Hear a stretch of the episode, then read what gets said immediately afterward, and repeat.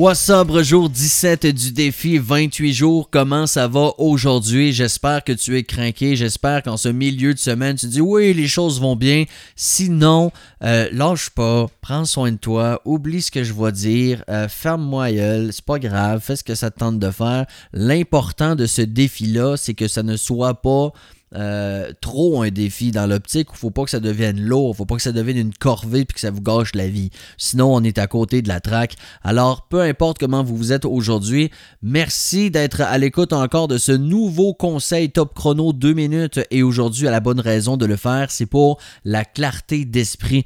Euh, je sais pas vous, mais il arrive qu'on se retrouve dans un, euh, état de brouillard mental. Je sais pas si vous avez déjà entendu parler de ça. C'est un état général je dirais, mais où on a de la fatigue, euh, faible niveau d'énergie, la difficulté à se concentrer, stress, anxiété, petit trouble de mémoire, pas trop de motivation.